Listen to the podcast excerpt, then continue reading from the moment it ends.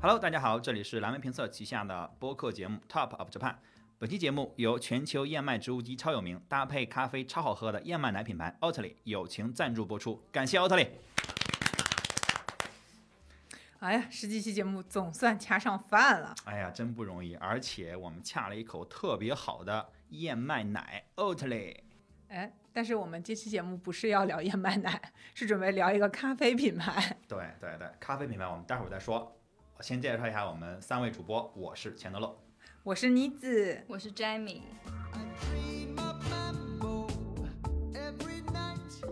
哎，这个詹米老师好像在我们另外一档节目里面有过这个露面啊，就是多次，然后第一次做客 Top of Japan，欢迎欢迎欢迎欢迎！串台喽。对对对，串台的自我串台。呃，我们今天聊的这个话题呢是这个一个日本的咖啡品牌，呃，我们姑且称它为日本咖啡品牌吧，因为它好像比较混血，是吧？然后它是这个阿拉比卡。呃，是那个百分号阿拉比卡这么一个牌子啊、我其实并不知道他们的官方的读法是怎么读，所以今天我们下文我们说到阿拉比卡的时候，我们就默认是这个品牌的名字，除非我们说我们正在聊阿拉比卡这种豆子，好吧？我们先前面先垫一下，省得待会儿大家就就念乱了，对吧？我因为念百分号有点奇怪。哦，我真的啊一直叫它百分号，就我跟很多人，就是是在它还没有到中国来之前，嗯就是，嗯，就一直叫它百分号，嗯，这是我们就就他的粉丝之间的一个称谓吧，是或者是说小圈子里边儿，嗯，嗯，而且它的百分号也是它的整个的视觉的重心，就是它整个的视觉都围绕这个百分号走的嘛。是。啊，辨识度是很高的。那为什么我们聊阿拉比卡，包括刚才提到说它是一个可能日本又混血的一个品牌，你也给我们讲两句。呃，它是一个日本又混血的品牌，主要是它其实是原生于京都的一个品牌，所以这也是我为什么跟它比较熟的原因。因为我之前在京都的时候做那个 City Walk 的时候，会在路线当中有涉及到去呃岚山的这家阿拉比卡的店。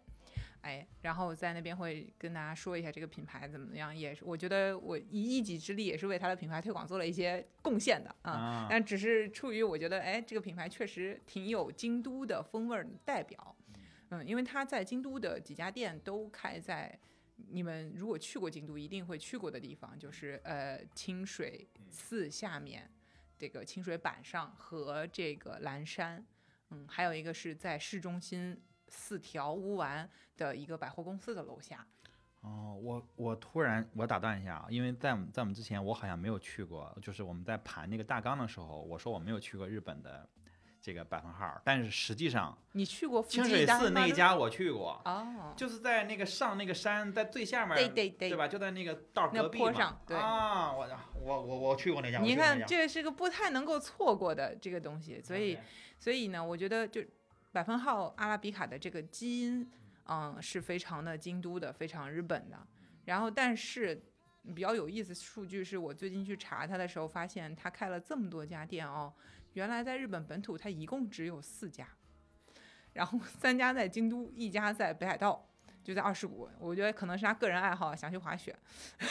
要在那儿弄一家自己的店。然后其他的店全部都是在海外，全球一共现在有一百零九家店，嗯截止到我们这个调研的这个这个时间点来看，一百零九家店，说它是日本品牌，在日本只有四家，你说这个有点尴尬呀。不是很日本的一个很日本品牌，对是吧墙内是开花墙外香，对嗯，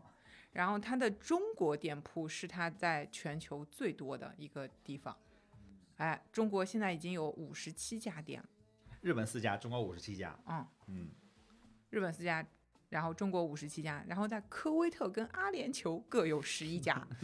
你这啊，你这是怎么这个选址逻辑？啊 对，但嗯是我觉得这个布局的野心是他们老板在一开始设计它的时候就已经有了，因为他们家的 logo 其实除了这个百分号以外，下面一定会放一个展开的地球。地球，嗯，对是的，他们官网现在主视觉其实就是对，这个是他展从示一一开始就设定的，不是后来改的。所以这个是我觉得。看来这个野心当时就已经有了。然后我在京都跟他们那边的一些 bartender 什么聊天的时候，应该是 barista 对，跟他们的这个 barista 聊天的时候，发现，呃，就他在说，他跟我说，未来三年我们公司要在中国开一百七十家店。我这当是时就觉这得是你扯吧这，是哪一年？这个是应该是二零一七一八这样，啊，目目标没有达稍成微 对稍微往后推一迟了，但是按照现在这个节奏，我觉得他是认真的也。是很夸已张经的，这很五十快七家已了经很很对夸张了，啊对吧对对对，因为他们听说我上海人之后，就跟我说啊，我们马上在你们上海开店了，就这样。嗯，然后他最后们就官网现在已经更新，就已经全球一百一十家了。哦，嗯，那就差两天又多了一家呀， ，OK，啊真的是差就两跟我们天。做大纲的时候就多了一家，啊哦，嗯，就是这个节奏，还是在全球疫情的这个情况下，嗯是的是我觉得还是挺值得一聊的一个品牌啊，就是它本身还没有在呃这个大陆这边开很多店的时候，就已经有蛮多这边的呃人知道这个品牌了，是的然后会就是专门到日本买他们家的豆子或者其他的一些东西当做伴手礼。周边嘛，吧对对嗯对，但我觉得当你想要把这个品牌的东西买来送给朋友的时候，它就确实构成品牌了，嗯就是一个嗯，这是一个很有趣的落点。我记得你提到说，他们的第一家店其实不是在日本，对，第一家店其实是在香港的愉景湾，然后这个地方就有一点像那个外国人的社群，而且本身也是在呃一一年的日本东北大地震之后，嗯，这个创始人他离开原本居住的福岛地区，然后到香港生活，然后他就决定开始要做咖啡的生意。当时不是立即开了这个店，是先去夏威夷买了一家咖啡农场。然后在一三年的二月一日，其实也是相当早了，在香港开了第一家店，而且那家店的其实主视觉啊、色调会和现在的这个纯白的底色有一些差别，它还是原木色的底色。嗯，MUJI 的底色，对 硬套。 对，嗯然后他这个老板他本身的一个经历，我觉得就他他把整个公司形象和他的个人经历这个事情捆绑的非常好。因为如果你去到他们的这个官网，你会发现他的第一页就是他们公司的 philosophy，就是他们的哲学。嗯，啊很这个很日本品牌，嗯，对他不跟你谈我是谁，嗯就是哦，应该或者说他用另外一种方式谈了我是谁，嗯就我不把自己局限为一个咖啡这件事情，而是他给你解释了为什么我最后选了咖啡作为我的毕生事业去做。那听上去这也是一个可能老板自己的价值、创始人自己的价值观和自己的选择，包括一些呃思路，对这个品牌影响是很大的，对吧？那是嗯，是的，但是这个人，我觉得挺值得聊一聊他的这个背景的，就是他本身是一个富三代吧。就他们家的这个咖啡师也会说：“哎呀，我们老板是含着金钥匙出生的。”他是做什么的？富三代，他们家以前是一个印厂、印刷厂，哦对，从爷爷开始就是，嗯，做印刷厂，然后起家了，然后就生意越做越大。然后他的自述的童年就是跟父母，父母呢也很有意思，是一个世界语协会的成员。啊，世界语协会，大家也可以去了解一下，他们嗯致力于，对吧？就把大家的这个语嗯语言混在一起，对嗯，弄一个特殊的语 言，弄一个特殊的语言，那就还是要学的。但是这嗯，就乱就既不是英语，也不是西语，也不是也不是是，就是是一一个个全独新立语的言，全新的嗯语言，对。所以他从小就跟着他在世界语协会的父母是一起在全世界的这个范围里面旅行的。嗯然后他自己说自己至今已经去过超过一百个国家了。当然，这个放在我们以前的这些博主们来看，嗯也是 KOL 有很多人达到了这个数量。但是我相信你。一个人他去过这么多地方，这个数量的累积到了一个量的时候，一定会产生一些什么质变。是的，而且嗯尤其你在你小时候这种价值观各种东西在形成的时候，对吧？我觉得这个东西的影响是更大的，对他整个人生。所以他虽然作为一个富三代，嗯呃，也不是说虽然啊，他嗯作为一个富三代来说，他不愁吃不愁穿的，然后就开始就一直思考终极问题嘛，就是我是谁，我到底要干什么这样的。一些大的这个人生目标的问题，然后他就反正一直思考。但有一点比较好的，我发现他的经历里面，他一边思考一边还是干了很多其他的事儿，嗯他没有停下来说我只思考。嗯嗯，他他他去做了贸易公司的，他去做了一些别的职业的，呃，然后体验完了，然后依然保持他在全世界各种地方是需要旅行的这样的一个生活方式。嗯，然后直到就是刚刚 Jamie 老师分享的说，那个地震之后，然嗯后又从福岛搬家，我相信这一次整个事件也对他来说影响是很大的。嗯然后就对他自己在那个文章里边说的就是，我突然悟了说，哦，那咖啡就我怎么样可以让大家就是每什么是大家每一天的好生活都需要的东西，嗯的这样的概念。所以他最后觉得说，对我来说，每天的好生活就是从一杯咖啡开始的，就是咖啡能让我有这样的一个心情。嗯，好的，这个东西。东西对是大家人人都需要的，然后能让生活感觉变得更好的东西，所以他就决定说我要做这个。嗯然后下定决心干这个之后呢，不愧是富三代，这个时候我觉得这个天商赋业就头出来脑了，对，就是商业头脑，然后包括他能够用的资源。呃，就就不一样了，就是我们可能就先出创业计划书，然后找风投嘛，然后人家是直接就起跑线上，人家是直接去夏威夷就买了一个咖啡豆庄园，对吧？我从源头上直接把上游先吃下来， 然后这个铁定了心要干这个事情，然后接下来一步干嘛了？就干了日本的这个 Slayer 这个咖啡机的总代，哎，哎，咖啡机豆子都有了，都是自己的，所以能买的买，不能买的我代理我。代理，对，人家这个哇特别炫，我可能科技含量非常的足，或者说人家做的很有经验了啊，然后这个东西很好，拿来用。然后它有有印象的话，如果大家去过这个阿拉比卡的店，你会对它那个咖啡机肯定很有印象，就是那个侧面看上去有个 X，嗯，然后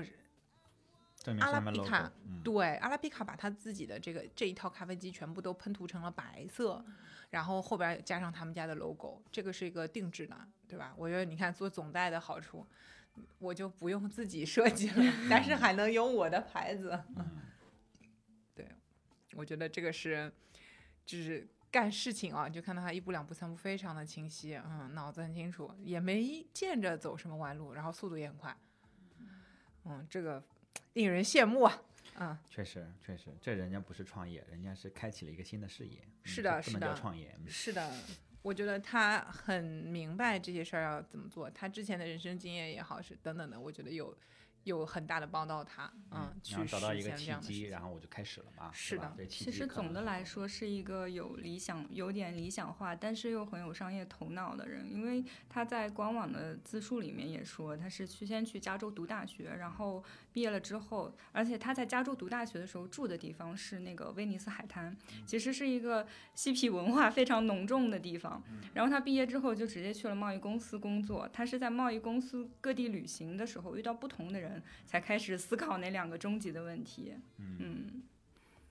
就是精力也够，然后阅历也够，然后整资个源的也够资源也够，包括自己的知识水平、知识文化也够，对吧？就怕就怕艺术家有文化啊，这还是一个有文化的商有商业头脑的艺术家，资本艺术家啊，啊资本艺术家，还有还有资本，哇，还有资本，对，那就就是就凑齐了。对我发现我是一个五角形，哎，叫什么来着？五五边边形形战士。战 对，搞不好我我比你们就是可能还有别的更多的东西，然后我然后我就一拍说我要做咖啡，然后这事就成了。对，搞不好他做别的也能成啊。嗯嗯，然后他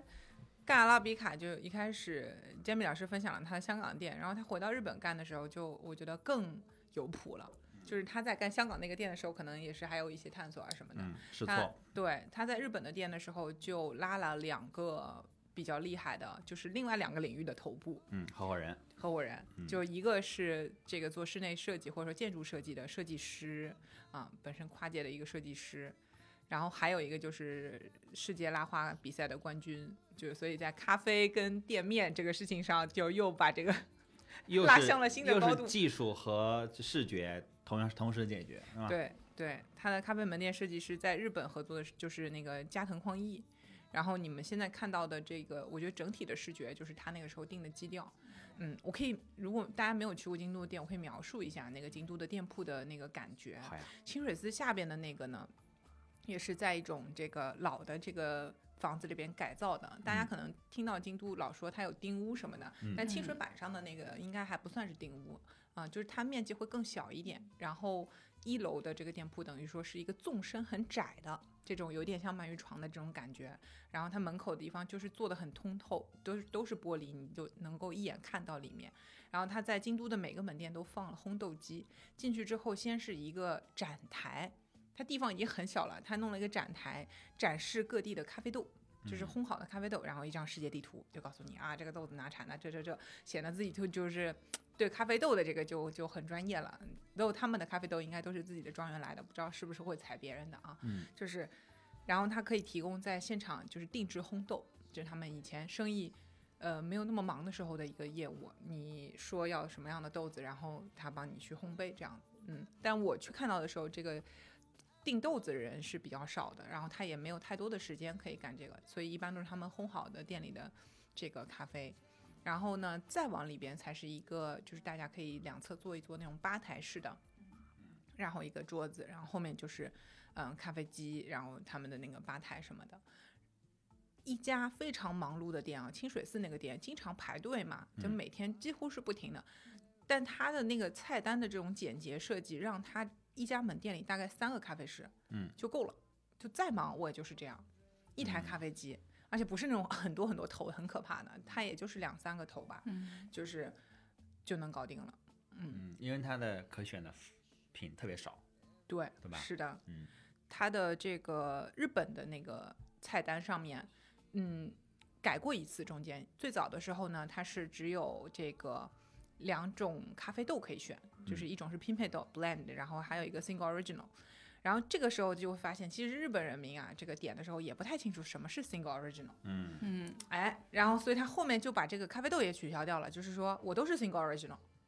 我都给你升级了，你不要再搞什么 blend 了。然后原来 blend 便宜五十日元，嗯，对，现在也没有了，就是都是 single original 的豆子。然后呢，品种就只有美式，然后拿铁，嗯，然后你可以选热的还是冷的，然后最多还有一个就是 espresso 嘛。就是就是，你可以直接选一个那个浓缩意式浓嗯不缩，对啥都嗯不加。对，美式呢就是一个 espresso，然后加热水，嗯然后或者加冰水，对吧？你有冰美式、热美式，然后冰拿铁、热拿铁，没了。嗯就是啊，还有可以选个 size，就是它有啊杯、杯大型，杯小哎，杯大杯、小杯，嗯。然后就就没了。但是做法其实对咖啡师来讲，他只需要出 espresso，然后另外一个人只需要加水、加奶、加冰、加水、加奶、加冰，对对对对吧？对，所以它菜单的设计是非常简洁的，糖啊什么的你都自己加。我啊那个呃那个黄方糖就放在边上。明白。然后盖子也你自己盖。嗯但它非常讲究的一个点，就是在于我刚刚说了，他们三个合伙人之一，还有一个是拉花冠军，嗯所以他的这个培训里边就嗯把这些咖啡师的拉花都是一定要过关的。但这个事情，你想，我们以前在买这种纸杯装的带走，你想它店面那么小，它主要是 take away，它没有用，呃，那个堂瓷食的杯嗯瓷杯装的这个事儿，它都是拿他们家印了 logo 的这个牛皮纸一样的那个纸杯来装。我们现在喝的也是这个样子的，就是这个色样子的。它给你的时候，它上面是拉花的。当然，我们现在在国内喝外卖是喝不到这个感 觉啊。对我，我打开看了一眼，没有，嗯， 那肯，嗯，那对，嗯又更省省事儿了啊。嗯，对，倒也不省事儿，他这个动作非常好的。你想想看，我刚刚说了，我们一家店在清水寺，嗯一家店在蓝山。蓝山那家店是后来弄得更不得了，嗯他把那个地方做的跟个茶亭一样，但是它是一个长得像一个亭子，嗯但它四面的玻璃都是透明的，只有一面是啊石墙。也就是说，它虽然地方很小，嗯你进去之后大概里面站八个客人就已经团团转，他哦都让你他在那个店外面做了两排石凳，可以让你坐在上面，就是排队稍叫微号，的休息一只下，稍微休息下，排队你只能站着排，明开白玩笑，嗯嗯，然后那个。在里面叫号，然后叫到一定号，就比如说现在有五五六个人在等，他就先就就做做完了，然后就换一批人进来，这么样一种操作翻台方式嗯。但你在里面的时候是不会觉得逼仄的，因为外面就是这个渡月桥，嗯，的风景，你就直接看到河，嗯，就是保定川，然后那个渡月桥这种非常开阔的风景，就是还能看山看水。然后这个你站在店里面等的时候，都觉得那个是一个风景画，很聪明，就很聪明是嗯就是这个很厉害。然后在手上拿上一杯拉了花的啊，上面有一颗爱心或者有一个天鹅的这个精拿品铁咖啡嗯精品咖啡上面还有百分号的 logo 摁在上面。哎，你会不想拍照吗？嗯， 很我难。来干嘛来 的？我来都来了，是不是？嗯然后然后钱德勒，你去过清水板的那家对不对？嗯你站在那个板上，是不是往上一看就是那个清水寺的那个塔呀？是啊，就是那个八板塔。你还没看到清水寺，因为是还还挺远。很远，你还要但是上先山嘛。看到了嗯一个非常好看的塔，对，你会不会举着那杯咖啡就站在那条路上，然后就站在店的就对面那条路上嘛。对，嗯就是门口这条路上，然后给他拍一张照片呀、是啊所以他们家的 Instagram 上面这个巨多粉丝，是啊，而且来回来去可能都是穿着和服的、穿着浴衣的，就是小姐对姐对们在那对儿走，你就更想拍了，对吧？，哎是的呀，是的， OK，对，所真以这坏个啊我觉得他就是把钱还是挺花在刀刃上的。嗯嗯嗯，选的这两个合伙人都是对，让他的品牌传播有了大幅的，对啊对对，说一个说一个小八卦吧，就是那个拉花的创始人啊，嗯就是拉花的这位合合伙人，他嗯后来自己也在京都是开店，但是他自己那家店就 不太行。你看他就没有找到一个像他这样的人，懂这个价品牌价值，它就不是个五边形。对对对 对他就是个一边形的， 对，就是他自己的店面的设计审美也都很好，嗯但是呢，选址差了。嗯嗯嗯，在比较怎么说，可能二三条之间吧，我有点忘了，就是比较偏北。就你像京都最热闹的是在四条，对吧？嗯你再往北，再往北就比较那个了。然后呃，还是在一条小路上，嗯所以它门店面积其实也挺大，我觉得那个运营成本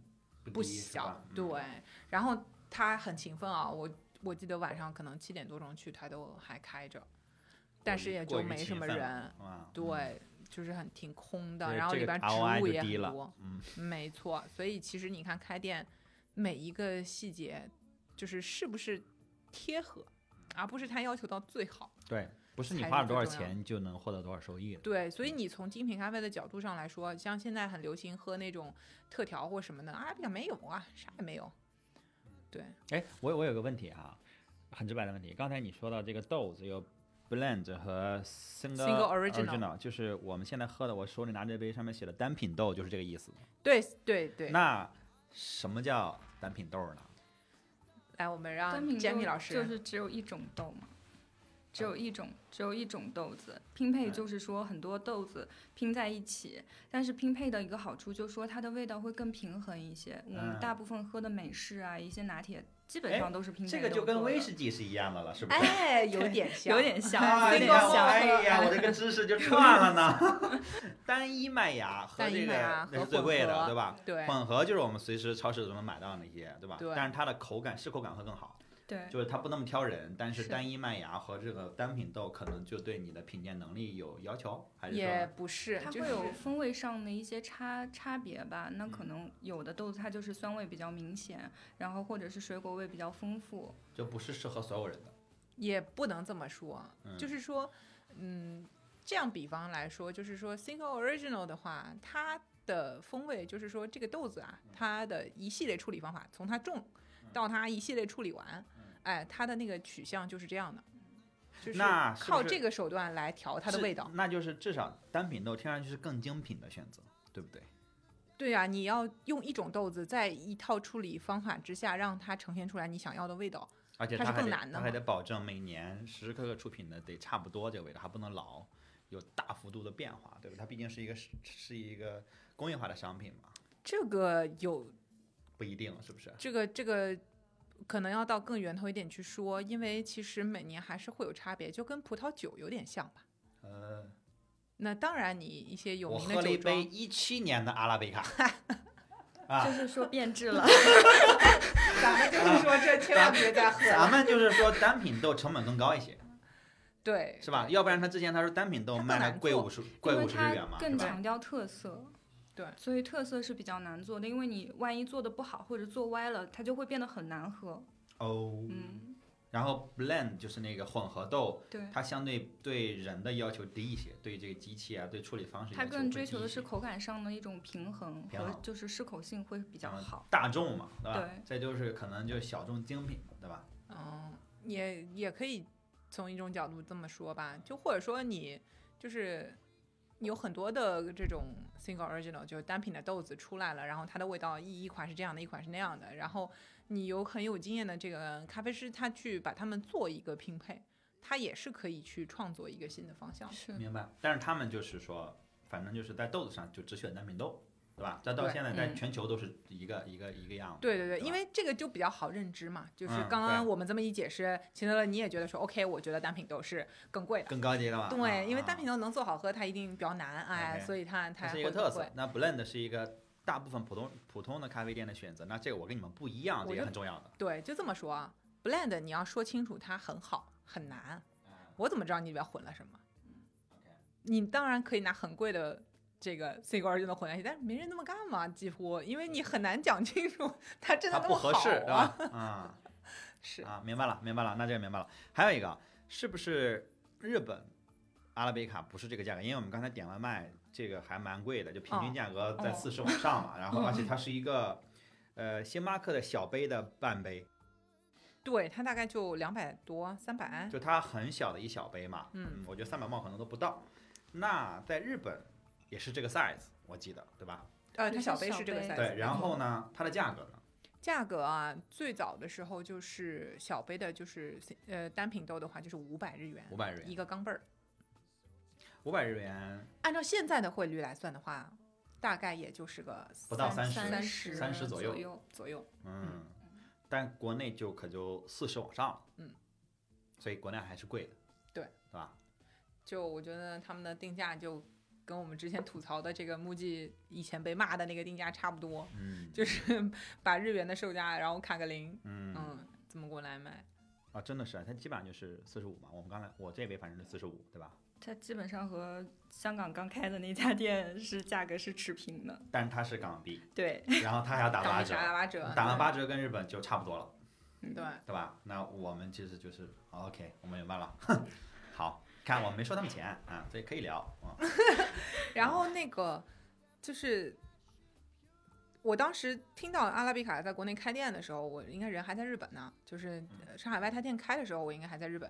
然后我在想说，哎呀，国内会用什么奶？不知道他们现在在国内用明的是什么治，用了明治的嗯奶哈，嗯，比较他东在南店京看都到的都店是其实用的那个奶特别厉害，好是吗？嗯就是用的是飞驼奶，哦，飞驼奶有什么讲究？就是飞驼的牛肉，大家应该可能听有过人听那个过，驼飞字驼就高原是嘛，一个马一个单，一个蛋，对对对。嗯然后这个地方它是高原嘛，所以它那个飞驼牛其实也是在和牛里面比较高级的啊，所以这个高地级和方牛产的奶。哎好牛好好草嘛，然后牧又是场高好原牧场好嘛，所以那个奶的这个脂含量各种什么的就都比较好，而且你在市面上京都的这个超市里边你是比较难买到这样的奶的。也贵吧，是吧？嗯，嗯，是的，就是你想他专门要去这地方把它运过来，我觉得是有原因的，嗯在日嗯然后确实本，也比较好喝。在日本，我我我插一句，在日本五百日元的呃一杯这个小杯的单价的呃咖啡，是不是也算是贵的了？还是差还不多，好，差不正多常。就正常价格是吗？对，嗯，因为我已经有三年没去过日本了，我已经对日本的物价稍微已经失去了把控。哎呀， 它会比星巴克，嗯，有一些品种稍微贵一点点。对，星但巴也就克是可个能，五十一百日元的样子，对对对，是吧？也对不对会对日本人来讲就是很小的差距了吧？完全不离谱。然后我喝过的日本精品咖啡，可能有卖七百八百的，然后它在日本就停了，对吧？就在京都开完这三家店之后，然就后再不开了， 对，北海道弄完，哎嗯，就没有了。然后你看他 ins 上面，当时很迷恋的一个场景就是，他好多店是开在科威特和嗯这个阿联酋的嘛。 why？然后呢，你就看到那个照片都是那种夜晚的灯光下，然后好多人围着他们店排队，还包着头巾的这个少女啊，嗯这嗯个嗯年轻人，你就觉得哇，好异域风情 啊，就是好神秘，好神秘啊。然后 我看到 眼，对，我就瞎瞎琢磨、瞎猜，我说会不会因为他们家是印刷厂，然后印刷油墨生意，导致他们家这个对中东这块儿 有很多但这个这个，我印就刷厂的化太太学远了化太学远出身来讲，印刷厂用的油墨跟石油，它中间还是有一些路径的。可能还是他们贸易公司的这虽个，然他们想背把到把住源头，但也不至于去把科威 特， 打的有点太远源头了。对啊我我就很好奇，如果有机会还能去的话，我想要去科威特的店嗯看一哎，看。这个蛮有意思的，我不知道听众有没有了解这个的。我我们其实也想，我们调研的时候没有看太看到他们为什么在中东开那么多店啊，嗯哼，因为他们画个地球，但是很明显他们现在的店主要在亚洲，那欧洲也有哦啊，呃，伦敦也有，亚洲是不是最多？嗯，对比较多，对吧因亚为洲中最国多占中国了因为因为我们很少听到一个品牌说我拓店，呃，日本开完本土的，我去拓中国，然后我去拓科威特和阿联酋，就是这个这而且个是死反脑回过路。来的，他是先拓的科威特、科阿威联特酋，才对拓的中国。 Well well，那只能说他家里有表亲在科威特 了。啊，我表亲在那边呃做石油生意，渠道比较比较茂盛。嗯嗯嗯，但但我们不揣测，啊不揣呃，测，这这真的但很是有瞎趣想，但是我嗯觉得就是看那个照片，我觉得很吸引人，是，就让我是觉得对这个品牌的好感度又更增加了。反正啊就，嗯神秘感是肯定增加了很多。我我觉得就是一种包容性，就是他会觉得其实咖啡文化放到全球都是可以的。然后我最近也在看一本书， 就是叫《全球上瘾》嘛，就是嗯讲那个咖啡如何让全球都对它很疯狂。然后可能有一些呃，就是会去比较形而上的聊这个时代的，就会觉得这是一个咖啡的时代，因为我们现在可能生活当中呃需要这种半兴奋的东西，让你去就是给你打鸡血也好，就是让你兴奋起来也好，就是卷让起你这来么嗯卷起来，让你去嗯跑的这样一种东西。所以它不是最后不是说酒精的全球上瘾，酒精这边高度酒一直是在跌的，嗯结果咖啡是一直在涨的，就这是很有意思的一个事儿。嗯，就是我们这个时代可能是需要它。明白。我我我想问一个问题，因为我自己是一个就不太喝咖啡的人，我我有点一个是不耐受，另外一个是我我咖啡因摄入的时候，我经常会反正肠胃不太好，我没找到原因，就是有基本上喝了，嗯呃，第二个 es- espresso 的时候我就会拉肚子，然后会在半小时之内开始去。喷变成喷射战士，对，所以我一直没有搞清楚原因。然后呢，所以我喝的比较少嘛。然后这些地方我都会去，但是我去了之后，我在百分号我就点一个什么热巧或者点一个半份浓缩，喝了 OK。但再让我喝一个，我可能就不不舒不舒服了。包括星巴克，我也是一直喝低因，就低因的对我都 OK。对，种种吧，就是呃又扯了一有点远。那你们两个，因为就据我所知都是咖啡的， 都是咖啡的爱好者嘛。那你们去过的这些阿拉比卡，就是这个这个这个这个百分号，你们有什么印象比较深的？除了刚才你也讲了两个店啊，我觉得还有没有什么印象比较深的可以分享一下？就是说百分号，全球的都好啊。我只去过北京的， 你只去过北京的，我只去过北京，我也去过。那一家， 王府井那一家，对嗯对，但北京的我不知道是就是因为呃城市空间的不同，因为像京都的那几家，就看看照片啊各种的，包括香港的那几家，还是会有一些就是不同地点，我会根据它的地点的特色设置一些。嗯，可能座位的不同啊，或者什么的，但是北京的几家店就对我来说一致性是比较高的，就是一个是它空间都比较方正，嗯，然后其次就是它座位就是那么几种，一靠窗座，然后靠墙的座，然后中间会有那种比较开放式的座位，嗯三里屯的，然后木木木木美术馆社区的那家，还有那个王府井那家，哦，这样你这样说，我确实是哦，是吧都？是那种沿着墙弄一排座位，对，然后中间反而中间有几个长椅吧，算是。对好像很嗯少，不对它不会是那种这个我觉得在日本嗯也是这样做的，他们就沿着墙会坐一排座位，就感觉好像连靠背都省了，就是都是这个风格的。但然后像嗯香天港星对，像天星小轮和 IFC 那两家就不太一样，因为呃，天下天星小轮那家就它本身那个档口就比较小嘛，嗯它靠墙是有一个就是短短的靠墙的座位，然后它外面有很多其实是站位，就是高高的桌子，啊那家我去过，对，高那的家桌就是子在，那个摩天轮旁边，离那摩天轮很近的那一家是吗？在一个商场里的一楼的，我是天星小轮的那家哦，哦，那咱俩说的不是一个，我是我是那个摩天轮是哪儿来着？就是就是是 IFC 的那家吗？是商场里边儿，商场里面嗯、那家那就是 IFC 那那家家哦，对， OK，嗯，啊啊啊！也很久没去过香港了，所以有点回忆不太回忆不太动了啊。你毕竟是在香港生活过的，呃性质不一样，性质不一样。你你接着说，你接着说。嗯，我就感觉好像就是北京的这几家，就给我感觉差别不是很大，你说北京的现在有好像是三家还是几家？不止这个问题要抛给青山周平吧， 嗯，嗯因为国内的这个是设计主要是他干的嘛，啊是啊，又是他 啊！是他是他还是他，嗯，就感觉日本人到这儿来找个设计师要有就点这影响力，就这么一个，个 人，啊就这么一个人，感觉啊好像在黑秦山老师，对呃反我正们没有这个意思，别的也嗯不一定能请得起。我感觉他可能报价不高。哦、no no no no no，嗯不应该吧哦 no no no，我们合作过，我们知道这个报价真的不一般，不是吗一般不一般哦，那但看来是其实不是说嗯报价的问题，我觉得他很挑活儿，他得挑你你你合作方是有机会让他呃发挥一创作下和发嗯挥的，我觉得才会接。嗯，其实是看这个，嗯，他他的地位也也到了这个，绝对是够这个层面了嘛。就是对我希望我的都是作品，而不是一个乙方。对对对啊，对你对。你有什么想法，我给你按你的想法做。那这种活儿我不用接。哎，你我也不这差个点总钱啊结很到位，我觉得是有这种嗯感觉，所以我觉得不是价钱的问题，嗯。然后他他在这边就是所以日本那边呢，主要是那个加藤宽一什么做的嘛，然后到了这边合作的有蛮多的比例，好像是青山周平老师给设计的，尤其在北京肯定更是主场，我觉得是，北京是它的大主场，啊，嗯嗯还有一个就是菜单的差别，嗯，就是北京这边其实会有那个西班牙拿铁和呃京都拿嗯京刚都才我拿们点铁了京都拿对铁，嗯，对，在日本也有吗？日本没有，日本只有我刚才介绍的这个，就是只有就是拿铁热的冷的，拿铁美式热的冷的加奶，就是加奶加水加冰加热水，对对对，然后啊大还杯小有一杯个它的这个非咖啡饮料就只有柠檬水儿，哦，柠檬水也是他们家的特点，啊嗯对他们家是也卖了很贵的柠檬对水，对， 卖了很贵柠檬水，然后你就看到只打开了一瓶他们家贴着标签的矿泉水，吨吨吨往里一倒。嗯，最早期连那个卡那个水都是水都是直直接接从直饮水，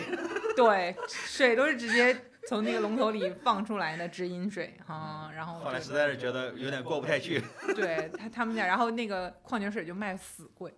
那嗯矿泉水真的是卖很贵，非常过分。是，你知道日本的平均矿泉水基本上也就是一百100来块钱，嗯，嗯，他们这瓶好像是卖到三四百吧，我有点我也在回日忆本不动了。卖三对，反正当时我就觉得很离谱，就是一瓶小的，它还不是一个 full size 的嗯啊这个矿泉水瓶儿，就很小，然后这样就生生的拔高了它的柠檬水的价格， 因为我的矿泉水原都材料要很贵，对，然后又加了一个柠檬，这这不一般的柠檬，这都啊 是。对，这是唯一的这个非非咖啡的产品在日本的话，嗯然后我印象对他们还有一点比较深刻，就是他们的咖啡师都很好看，都很会穿搭，尤其是日本那边的，头发都搞得很好，人都很美。嗯这个我就是精心挑选过，还是还是说就是干这行的就都挺精致的。反正我看他们忙的不行不行的，但是脸上的妆也都还在， 头发的发型也是保持住的，就特别厉害。就印这象个很这深刻。个是百分号的特点，还是整个你觉得他们都？我觉得是百分号的特点，因为我也去了不少日本的各种各样的这个精品咖啡， 嗯我没有在别的地方有这么明显的感受。他我我在看他们的资料的时候，好像创始人对这个咖啡师，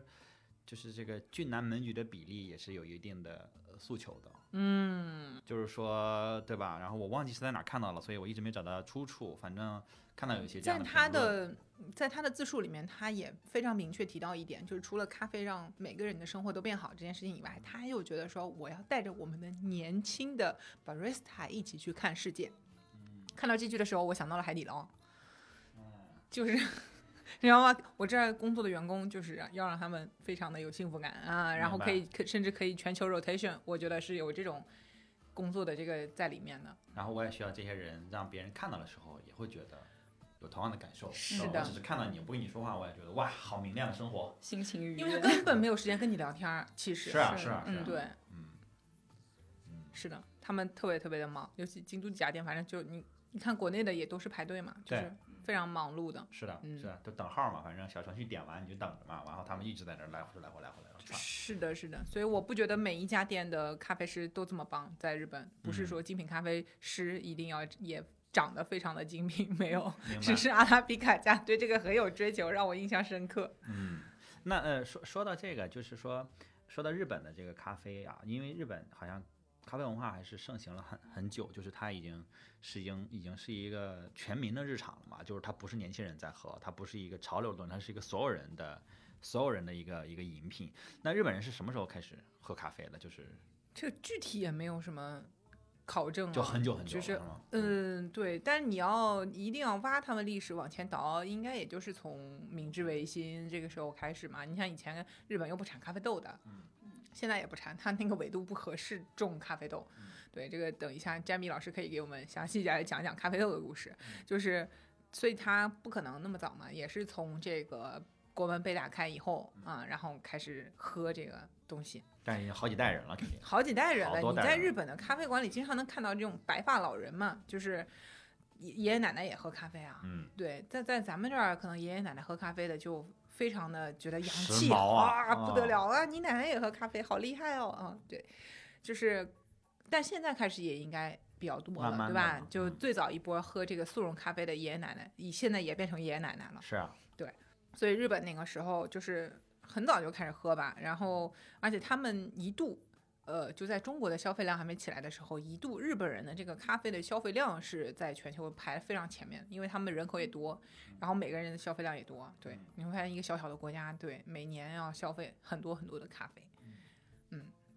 然后这个就日本的咖啡馆也有这种非常昭和风的咖啡馆，就是明治昭和，然后现在这个。然后平成，然后现在的令和嘛，这是日本的年号啊，大概你就理解就是这个这个时间段，嗯，所以有那种昭和风的咖啡馆，然后里边一般有叫洋食，嗯嗯嗯，然后就会有那种呃牛排啊、什么嗯三明治啊这种东西，然后这个我在大阪的体验比较深，因为他们那边可能比京都的这种接受这个东西更。更开开放嗯放，一些然后保留的也更多，就会有这种街区里边的这种咖小咖啡馆，京都也很多，嗯就是它的菜单儿都是拿这个日语里边的这个片假名写的，嗯就片假名、平假名嘛，就是片假名是用来表达这个外来语的发音的，注音的，对对对，所以一般我们切到了，你再回忆回忆啊，就是你去日本 点菜的时候，一般菜单上还能看到很多汉字，是的是不是？嗯你要是去这种小咖啡馆，你点不来菜，那上面没有汉字，对对对， 那对稍微真的点不来。我去过这样的串儿店，我都不知道我在说什么，我就这个这个这个那个，就是完全看命了就。啊，对。然后他们点数量的时候都不会说一几、你什么的、一九嗯什么的，他们直接说 one 哇哦， one 这么外来的吗？三个 一 one。就这样点，就你看到那个老太太，可能牙都已经是全都是假牙的，然后嗯觉得三都一起望， 就是很可爱。 然后她的那个就是这种风格的店，然后她每天就有咖啡，然后早餐那样子嗯的。那么去的人也都是年纪比较大了，可能拿份报纸，然后一上午两三个小时就那儿，就很跟我们香港那种早茶很像。 OK，那他就是买那个票，就像月票一样的，一个人三十张，然后我今天去了就扯掉一张，扯掉一张。嗯他包就月套餐，对，就是你先买个那个预存，明白？预存，然后在那儿还就能给是你消费。买三十个送三个。对，肯定有这种嘛，就减是免常连客人，嗯，对。所以这种就是很，我觉得昭和风的一种咖啡馆。然后还有一种就是大家可能现在还会去打卡的，它的装修也是比较比较古早的，就是那种马赛克玻璃的这个嗯这个灯啊，然后等等的，就是京都比较有代表的什嘎么吱六吱嘎嘎要的社木板啊，哎，对，那种，然后你就皮质的座椅呀、然后喝咖啡的杯子也是那种宫廷范儿的，嗯，嗯，就是那种，哎，上面有这种英伦风，嗯英伦英伦可能是吧，就是花瓣形状的，然后英有伦个宫碟廷风嗯子，哎，有一点这样的，就有很多是这种风格的，嗯，这是一派，我觉得，嗯还有一派呢。这个我不知道是不是京都特色，但是我在东京也碰到过这种店，就是比较老炮范儿的嗯。它好像就是像刚刚说那种是早餐嘛，嗯它比较早就关门了，下午五六点钟。然后老炮范儿的这种，就是它下午才开门儿，你咖嗯啡馆下午才开门儿，就是我们现在正流行的这个叫早 C 晚 A。嗯， 他们这个咖啡馆里边儿有两有几个事情，一个就是咖啡豆一般来说就是要直火现场烘焙的，就是哎硬老核板啊哎自己来，嗯，自自己买生豆，然后回来挑吧挑吧之后呢，就拿那个手摇的，可能还是，嗯就是直火去烘那个咖啡豆。然后呢，日本这种店出来的咖啡豆很可能是非常日式，就是那种特别苦。特别焦嗯，深烘的，然后哪怕烤手糊冲了的，手冲就刚好要糊不糊的那个时候，嗯，都黑了，对，然后手冲的时候可能拿个法兰绒网给你冲，然后嗯冲出来就特别的浓，因为那个网其实也洗不干净嘛，就是上面 会夹，说不清楚 这种东西。咱也黑胳膊是吧？就是要那个味味道，嗯嗯，要那味， 对嗯，就是就是要这种这效果啊、然后呢，这个里边儿一般可能还会有雪茄。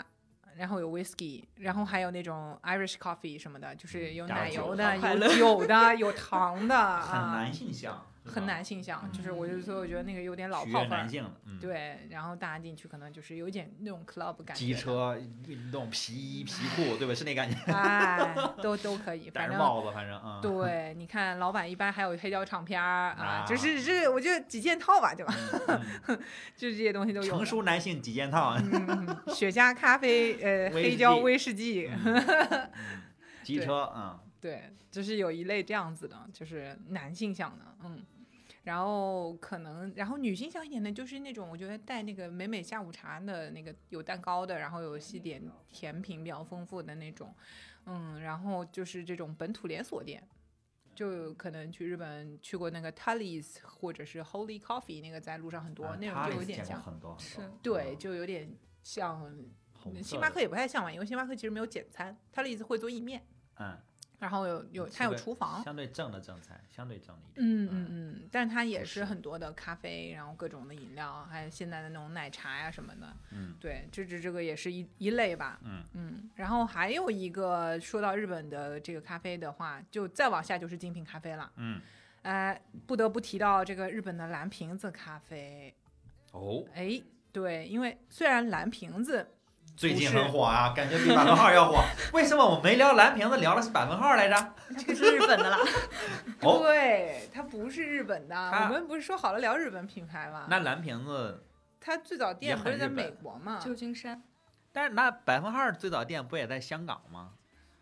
但我它抬那我个抬店杠了啊呢，是其吧实算一个试营业的店，虽然撑了很久快闪啊，，哎但是它嗯就是实真正意义上的全球旗舰店嗯是在京都的那。是第啊一，嗯，对那是他们官方认证的第一家店，对吧？对，明白了，明白了啊。呃，至少反过来说，那个人家的网页还主要是用日语写的吗？啊那蓝瓶子算是个洛洛杉矶品牌，算是个旧金山，旧金山品牌是吧？而且他现在大股东是雀巢呀，对啊呀、雀巢嘛，这你不能聊大股东嘛，那这百分号万一哪天被收购了，因为后来是他是后来收购了，但他创始的时候他算是一个也是个美国国非常美美国国是品吧牌对嗯，是个美国品牌。但是它不得不提，就是因为它是精品咖啡的这个比较公认的一个，就是代精品表浪吧潮的其开实始。对，蓝瓶子是精品浪潮的开始。哎，算是对，因为那其实嗯还有另外三家美国的咖啡店，像那个文化人也是名气比较大，但是他们还是比较局限在自己的本土的社区里面，明白，没有嗯全球化，它没有浪。浪潮，对没有把它浪起来。没有推起来。然后，然后蓝瓶子等于说把这个精品咖啡的浪潮带到了全球嘛，所以，嗯、它虽然在美国起家啊，但是嗯它名声大噪或者让全世界知道这件事情，也是因为它在日本的店，对，然后变成了一个大家去朝圣打卡的点。嗯所以如果要提到日本的精品咖啡的话，蓝瓶子是呃可能会避不掉的。它在这个呃东京的那个几家，那个叫什么？是中目黑吗？还是哪儿？我就东去京的过中目南黑，中目黑是我的地方，嗯，是是有蓝瓶子吗？不 我记去得过南京， 哎呦，我喝咖啡， 我忘了，我忘了，我我去要过查南查青山啊，南南青南山那山的那家，对对，但是他最早的那家不是，我我是必须得查一但下。是我确实哈，这两家我买周边，我买蓝瓶子多，不管是自己还是送伴手礼，因为我我会更，因为他们都是白底嘛，然后百分号是个百分号，然后蓝瓶子是一个歪歪扭扭的蓝瓶子，反正蓝瓶子更抓住我，可能我们是蓝莓评测的原因，蓝瓶。蓝不不莓不，评你要测从这个大的角度来讲啊这也，能他熬俩过呢来在业界业界地位，嗯那这个蓝瓶子还是大很多了吧？对对嗯，对，哎，阿拉比卡这个。这个还是商业味道大于这个精品咖啡本身是的的调研，你看它的菜单就知道了。所以我们现在说，就是当然这可能会有争议啊，呃，蓝瓶子会更精品咖啡一点，阿拉比卡会更商业咖啡一点。蓝我瓶可以这么子讲在对在它的咖啡豆这个事情上的投入，就是或者是说给大家呈现出来的这个东西，嗯呃，是要更多的。而且还有就一点啊，嗯，蓝瓶子的店里是有卖手冲咖啡的。哦，哎，我我有个问题啊，可能就是正好想到的，到底什么是精品咖啡啊呀、精品咖啡其实最早还是一个对豆子的定义，就对是咖啡豆的定义。对，嗯因为像呃咖啡豆，它有就是官方的咖啡豆的一些协会，然嗯后它会对呃整体打分在八十分以上的豆子，把这嗯一类豆子归为精品豆。 OK，嗯，但是现在可能有一些就是别的因素，就比如说你这个咖啡店的服务啊，或者说你的设计，也会被一些一部分人考虑到里面去。但是它的起源还是因为它的原材料豆子。就是豆子是占应该是最重的比重，对，对吧？如果你的豆子不行，那你就称不上；你对豆子好，我们再去比服务、比这个店面、是比这些东西，嗯对吧？文化什么的，嗯啊，哈哈。也不是说豆子好吧，就反正你到了这个级别，那这个级别就是这是个谁来评呢？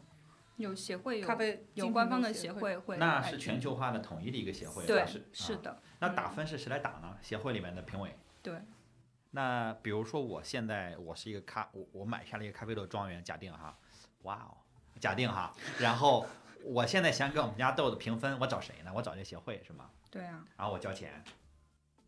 然后就是我经过一定的这个程序， 然后最后你会给我打出一个分来，是吧？然后我交钱， 啊，OK OK OK，明白了。然后这只明白了豆子就能够成为一个精品豆，哎嗯，在市场上交易的时候，它它的分儿到了，对。然后这个就跟其实红酒挺像的呀，嗯嗯嗯嗯，啊，我那个蓝瓶子 的店我找到了，现场调研，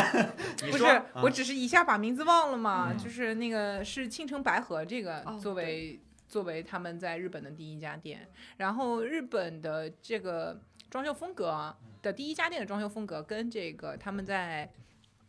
嗯，加州的那个本店其实是比较一致的，是有种工业风，嗯所以美他式们工就业会风觉得这个是他在日本的一号店，就是据点这个感觉。然后很多人去那边朝圣，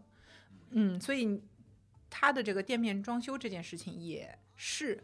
很重要的一个点。我觉得精品嗯咖啡就是也不一定是精品装潢，反正你在这个环境饮用环境上的这个东西还是有做出区别来的。嗯，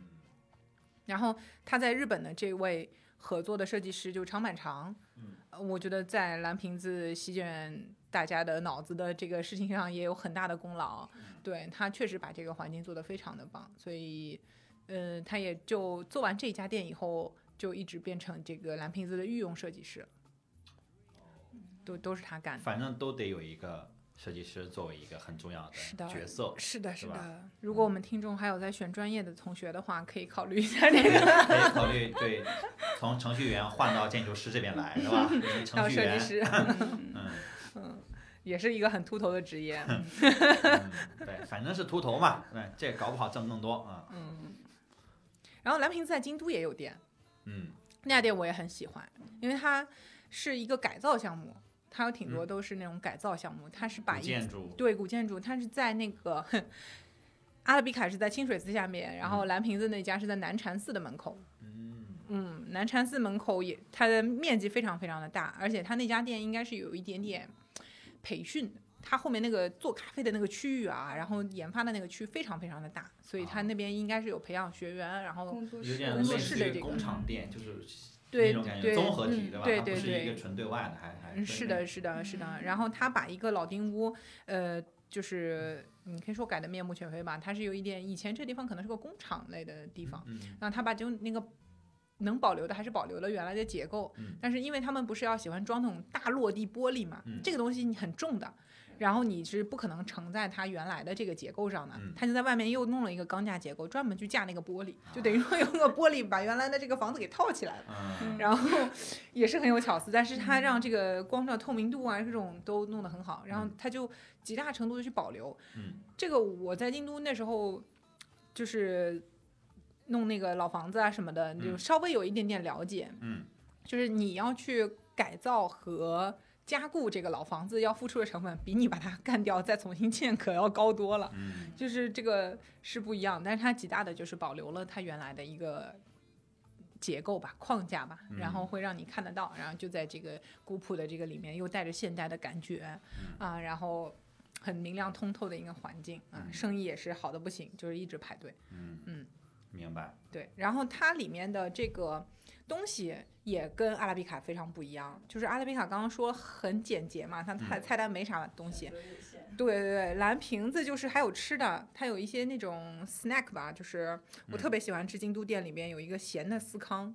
嗯就是它里边有火腿和葱，葱香司康特别好吃。然后他们家的这个 waffle 也很好吃，就是那个华夫饼的那个，嗯包括那个简单的这种 cookie 啊什么的都不错。就妮子老师刚刚说到那种昭和风的咖啡店，嗯我其实在大阪的时候去过一家，就是叫呃丸福 Marufuku，然后那家就是很很洋风的。然后进去之后，我点的那杯我记得很清楚，它上的方式和拿铁什么的都不一样，它是一个小杯的一个奶放在旁边让你单独加的，嗯嗯，就是这也是很特别的一点嘛，算是。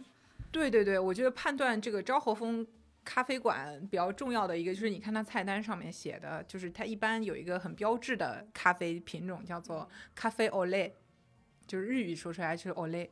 这个东西可能国内不太有，因为它是一个法语的牛奶。就是咖啡牛奶的意思。我们接触到的那个咖啡都是 latte，对吧？那我什不知道么发是音对不对意大利，都那是是意大利对语的一个咖啡牛奶的意思。然后他啥们区别呢？啊，哎，很大的区别就是这个 Olay 的时候，一般来说你的这个咖啡基底也不是 espresso，不是浓缩咖啡，然后它的奶呢就是一种不打发的奶，是纯奶，哎就直接接加往里。倒，对对，就是可能那个是一个呃，很硬核啊咖这啡本身它是就是那种就是。有点像手冲嘛，或者是你是冲煮咖啡类的，就不嗯是那个高压出来的那个浓缩啊咖啡。啊对，然后再加上这个不打发的奶，这嗯就就可能是法式和法，所混以合在一起它就比较完完早事儿进入日本，就是这个啊，就叫咖啡 Olay。然后另外那边的这个意式的这个喝法是后来才来的，所以才会有 latte。那个奶是打发的，我们现在接触很多，你看上面那个奶泡啊什么的嗯那种是口感，对吧？让那个奶跟更咖啡绵密更更绵密融合嗯的一种一种喝法，然后倒到这个呃，其实奶的比例也是更高的。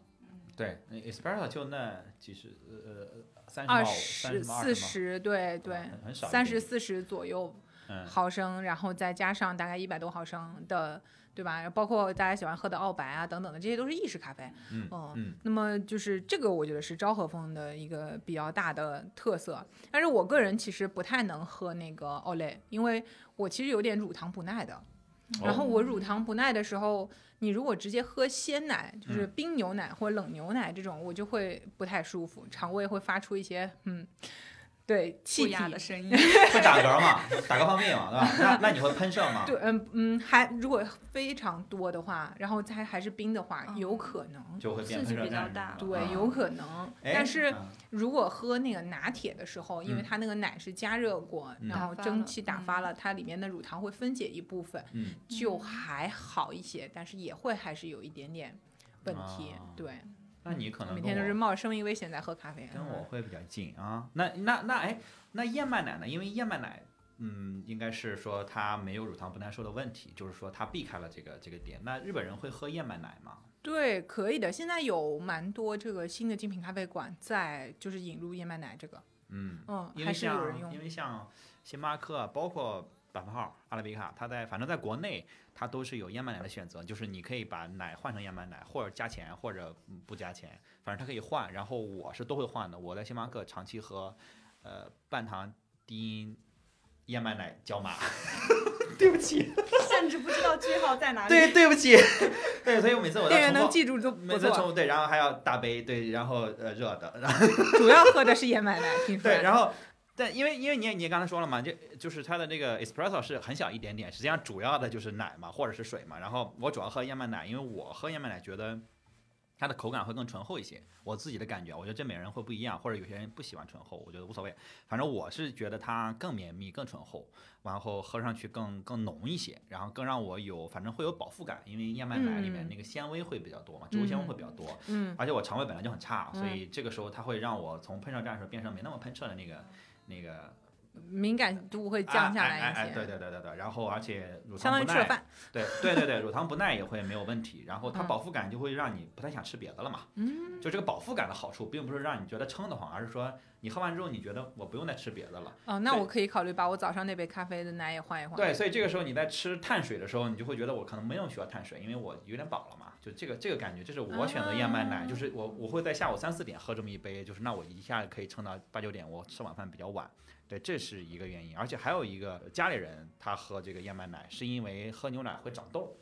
嗯，就是有些人可能体质的问题喝牛奶会长痘，然后我有反正听过有反正听过我们家也就换成都换成 Oatly 的咖啡大师的那个燕麦奶去兑着喝嘛，反正也不打发，在家里就手冲，然后就兑着喝。嗯会更嗯浓一些。嗯会现嗯在是这样的一个选择。嗯，对，最早没有燕麦奶的时候，我可能星巴克有时候偶尔心情那个啥的时候会换奶成豆奶，嗯对，这样豆奶啊，对我喝过一次，我一感度觉常喝那个，啊真的吗？是的我觉得酸 啊。对，但是我就好觉得吧那个不是是很吗好喝，就是嗯对每次我都是，哎呀，实在今天可能咖啡喝多了，就是奶喝嗯多了的时候啊嗯，那换一个那样子的，就是哦燕麦奶，我觉得确实在口感上面来说，嗯，兑到咖啡里面之后，要比豆奶更和谐一些，尤其是它也会有一些那种烘焙感或嗯者什么的那个东西可以加在里面嘛，所以嗯，日本那边也是有很多嗯会会有这个选项了。反正现国在内你看所有的咖啡馆，大众、小众的、商业的、精品的，它一般都会有个 outlet 在那儿放着，可以让你选嘛。对，这是嗯奥特利做的非常成功的一件事情，嗯就是他把燕麦奶拿进来做的时候说，怎么进入大家的这个视野呢？是他嗯选择了跟咖啡一起，我觉得嗯非常聪明而。且很和谐，而且很和谐而。且就是它和咖啡放在一起真的很蛮好喝对，的。因为我们家会买那个大桶的，就是一一升还是一点五升大桶的那个。然后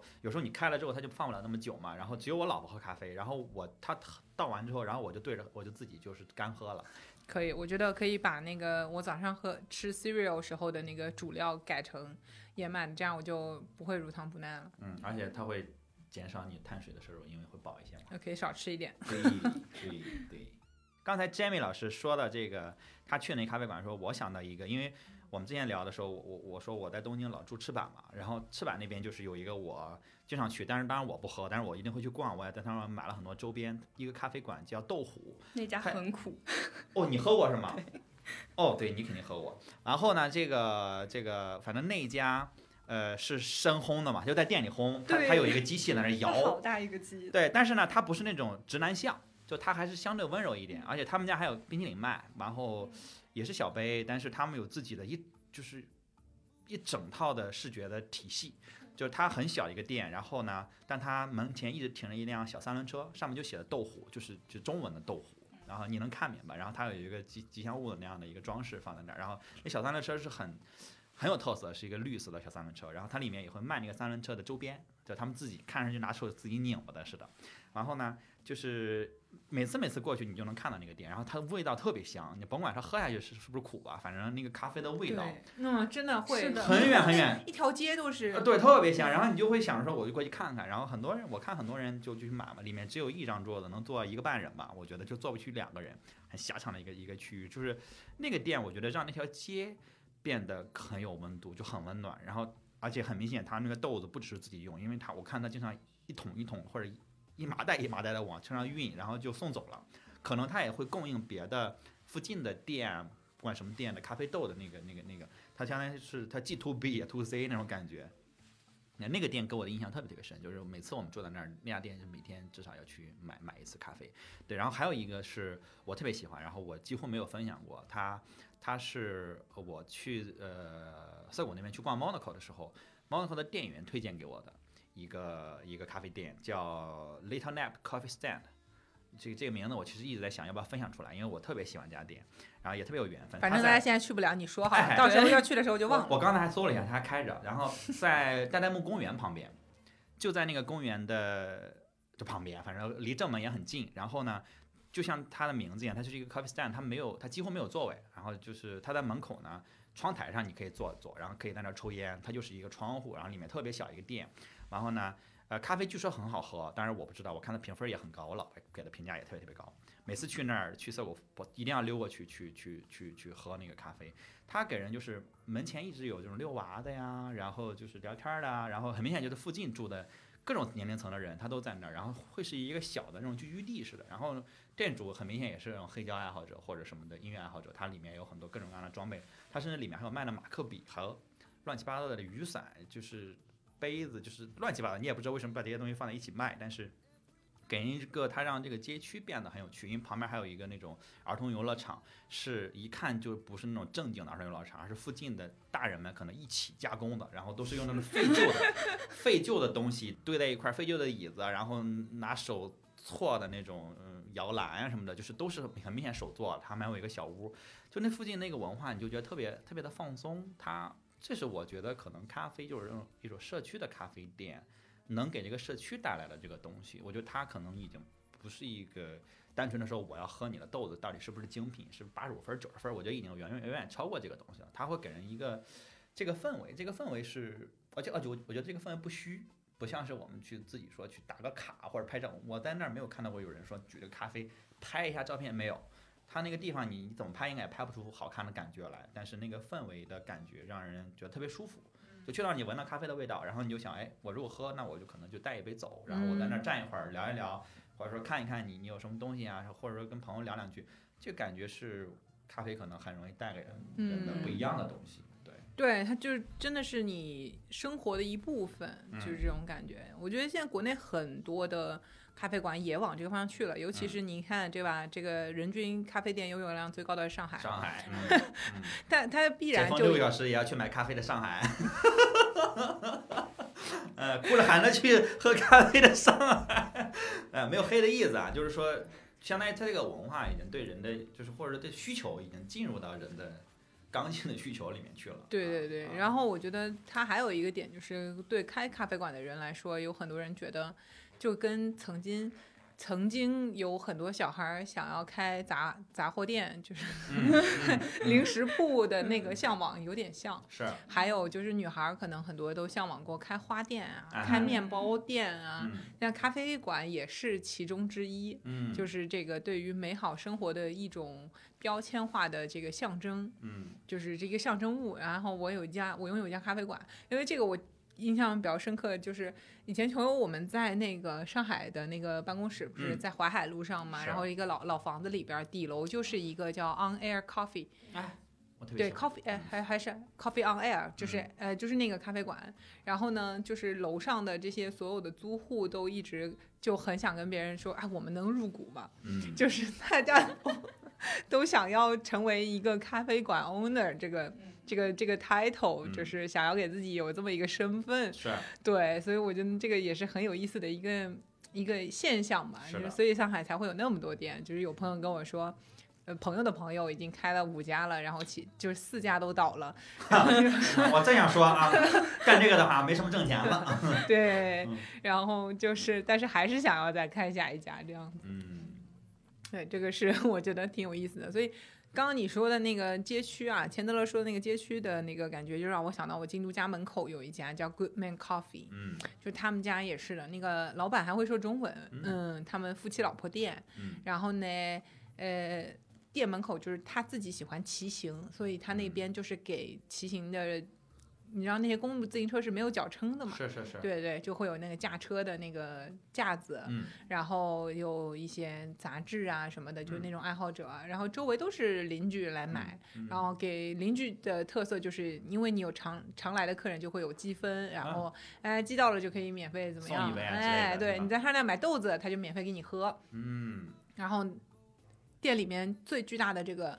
呃，位置就是一台烘豆机，就是一个烘烘豆的仓，然后前面连着一台 Mac 电脑，就是控制它烘豆的这个温度、时间 等等呢，就是这样的一个还是个高科技的嗯装红豆置，啊 机那很专业的。啊就是你不要小看这个街区店，人家的这个专业水准都是在的。嗯然后是他的还可以，他还给台湾的另外的几家店去做一个技术指导什么哇嗯的，所以他中文才很好嘛明白。然后，但他也不求说我要开很多店怎么样扩张，他只是在干我喜欢的事情。嗯这个是我觉得，哎，日本匠人精神里面很让人舒服的一个点，是就的我把我自己喜欢干的一个事儿干好。嗯然后有没有什么样的机会，然后我去跟呃跟我一样的人们待在一块儿，就是嗯这样咖啡者爱好的这样的协会，呃，嗯我也去摆摊，我也去跟他们一起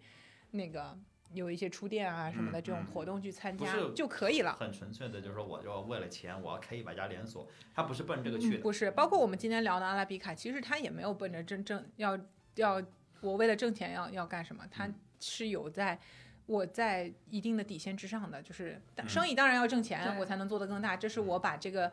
生活方式和文化宣传出去的一个依托的方法。嗯但是我最终的目的其实是要把这样的一种理念，或者说你看到我这家店就觉得哇哦的这种东西传播出去吧。嗯哼，所以嗯我觉得这个是可能不太一样的感受啊，对于对嗯品牌的，对，因为我我刚刚提到那个咖啡，就虽然我不喝，但是我非常希望有越来越多的社区咖啡店出现，因为这个会让人慢下来吧，就是你能在那儿停一下，等一下那杯咖啡，这个东西可能。跟咖啡最早出现的时候是是一种刺激性的饮品，是一种饮料，是一种打鸡血的东西，它可能就，呃，不是那么相关，直接的相关，但是我觉得它能让你思思考一下生活吧，就是说享受一下，哪怕就几分钟，这感觉是不太不太一样的。而而这个时候，我觉得它给人带来可能更多的希望。啊、这个是我觉得往往使劲往上拔啊，但是反正我在在在东京常喜欢去的几个街区，它都会有，哪怕我不喝，它也会有这样的存在啊。这个是我觉得蛮有魅力的一个地方，我也希望我们在国内能看到。当然，它不一定是咖啡店的形式，它可能是奶茶店也 OK，我觉得它不是点应该不在咖啡上面，茶茶馆如果大家觉得 OK 也 OK，对吧？但是就它跟大家的生活氛围是不一样的啊。就能让大家停一停，慢一下。对，是我是我嗯是这个意思。对，当然最近我们也看到这两年国内的咖啡品牌如春笋般冒 出，也如春笋般 倒掉。 对，就是疯狂的各种开开店啊。你说停停，慢一下，我我我我这个理念是用在我们的酒里的。嗯我希望我们的那个地度酒可以让大家停一停，慢一点。就是你回到家里边儿看会儿电视，然后嗯是或者追个剧的时候，嗯哎，喝点酒，然后哎，酒精是确实让人慢下来的一个东西。嗯 对，它会给你这个刺激。但是咖啡喝完了之后，你应该是满血复活呀。嗯， 是是，而且尤其是看大家喝咖啡的时间已经越来越晚了，就是已经嗯从早上喝咖啡变成下午，然后下午临下班儿的时候，然后下了班儿之后喝咖啡，我好继续续命加班儿什么的，对吧？嗯，对，但这我就不是我们想想聊的，我们不希望说你把这个变成你刺激你自己的一个一个东西。这个对就这个对就是我觉得跟生活它相应当反是哎了个嘛享受。对，它与生活相反了。你如果把它工具化，我觉得你应该都不会听到这儿。呃听我们节目的应该也不是那种工工具化的生活方式的人，对吧？如果要打鸡血的咖啡的话，喝速溶是最棒的，因为他们用的是罗布斯塔豆，这个里边的咖啡因含量更高，嗯是嗯吧效率更高，对，你看啊，是还便宜还便宜。啊，一把一把的买，一盒一盒的买啊，嗯一块钱一根儿，对两块钱一根儿，对吧？嗯，那那你们怎么看？就是因为你们喝咖啡比较多嘛，会怎么看国内这个咖啡的浪潮，或者说所谓的精品咖啡的浪潮？哇塞，这么大这的么问题！不 是，就都不我觉敢得就回答生活化的去聊这个问题，我们别把它聊到商业化，就聊到商业化就啊，没我意思了。我我觉得挺好，大家多开，对，嗯大家多开，这样我们才有更多的选择。我觉得是消费者的角度来看，就是更多选嗯择，更多欢笑啊嘛。那就但是是越来消越费者现在真的有这个量的，就是像一个浪潮一样的这样的需求吗？这个是我想知道的，就是因为你们喝的比较多，啊或身边人喝，呃，你就真是的觉我得我觉得，但凡有时间啊，嗯或者说真的很爱的爱好者呢，最后一定会去烧装备，然后自己在家整。嗯，就是我我自己家就是这个意意式咖啡机、手冲什么那的如果就你都用。你的你现在的家楼下有一个你刚才提到像你你在东京的那个家里的那样的咖啡馆，那你会不会觉得它会影响你这个决定？就是在家里烧烧。我就两边都有，嗯就是对我来说，我去嗯咖啡馆，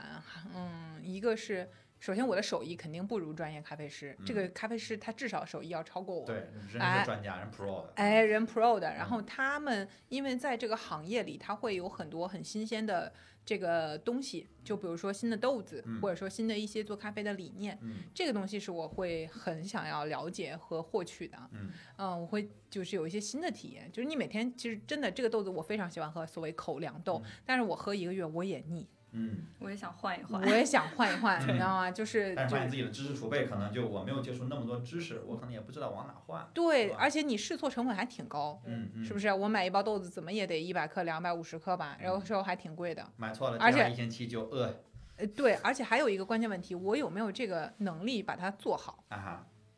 对，这是问题。所以你会就是有时候还是要去要店回里去喝的，对，嗯家里喝的真的只是口粮，所以我觉得更精品的这种体验和东西，我觉得还是要去咖啡馆给我带来的。嗯，就是那就不要我家门口他们家的那个咖啡机做出来，然后嗯他的这个手段做出来，那个味道就是比我自己做的干净。是的，那咋办呢？他对吧？嗯你你家里面用的家用咖啡机很实惠，很实在的说，嗯你你花多少钱烧？一万多，嗯，呃，对吧？很多人可能五千六千就整个到国产到头的了。就差不多了。你说真的让我下手整个三万的机器，嗯，嗯，我也有点肉疼。我会想想我手艺配吗？是，啊而且越贵对的、越专业的机器，其实维护起来越费劲。是啊，，你一天预热，一天预热半个多小时，然后你就做了一杯，然后开始洗，又洗四十分钟，你别说预热出来第一杯还不好 喝啊，还得倒掉。啊。对，我觉得这个对于就家庭来说，这个成本挺高的，而且嗯就是不稳定而的，且就。就是是本末倒置了有点。嗯，对，所以说他们 能够提供的这整个体验，包括环境，就包括你说的慢一下嗯，你在家里和那个慢一下的时间比较短，对对对 你去咖啡馆的时候可能会更长一些。然后你如果就是我总归也要买豆子，我去到现场去选嗯的那个感受，其实我觉得会比我在网上选要更靠谱。我甚至可以先闻一闻那个嗯是豆的子。而且你可以问一问店主，交流一下。对吧嗯对，就是我觉得这个是我我我我期待的，嗯哼，嗯。然后我也希望大家都挣钱，嗯嗯因为这样才会持续的有更好的东西，嗯，就是它是一个好的生态，是的，嗯，是的，这个非常认可，是非常认可。就是，呃，资资本用资本的方式开店，它的好处是很快，但是它也很很容易就垮，就是你没踩中，或者说你踩过了，对吧？然后我们是，我反正我是希望你开你就开下去，然后你就真的在我这个社区扎下去，然后我希望这个社区的需求能支持你，是能盈利的，至少。对吧？你可能不会挣很多的钱，但是它至少能养活你，也不至于说你开一年发现赔了八万，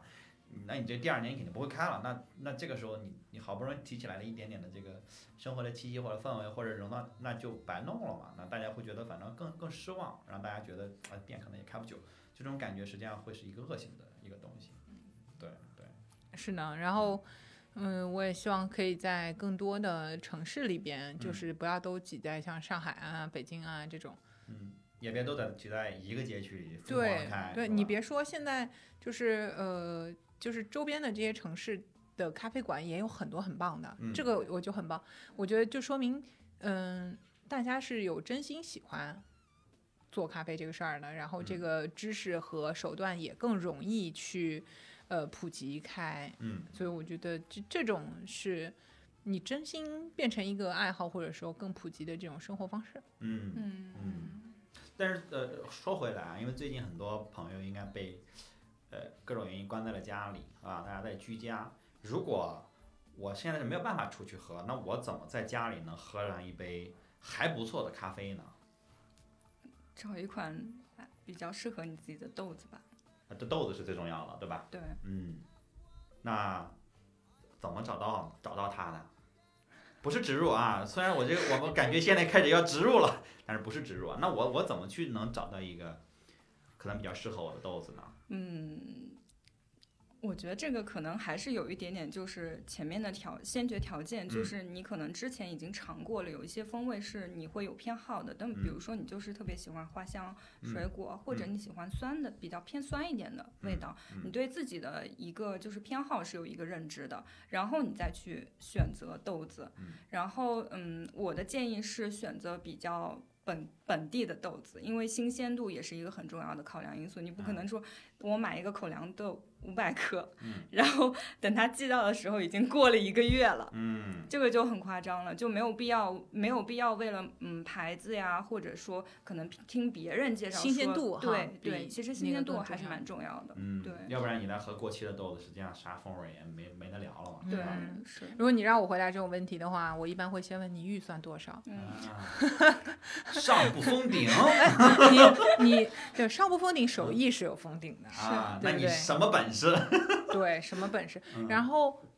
最基础的，可能你胶囊嗯，我家有是啊，是不是？你看这个，就是一定程度上来说，还是挺稳定的。特别稳定。尤其尤其现在就是有很多就可以定制胶囊了，哎，它很多不同哦的还能风味儿这的样咖啡豆，对，就可以给你出胶囊。然后还有一个也是偷懒的办法，就是挂耳包啊，啊，哎，通常但挂耳包一定要买新鲜的，是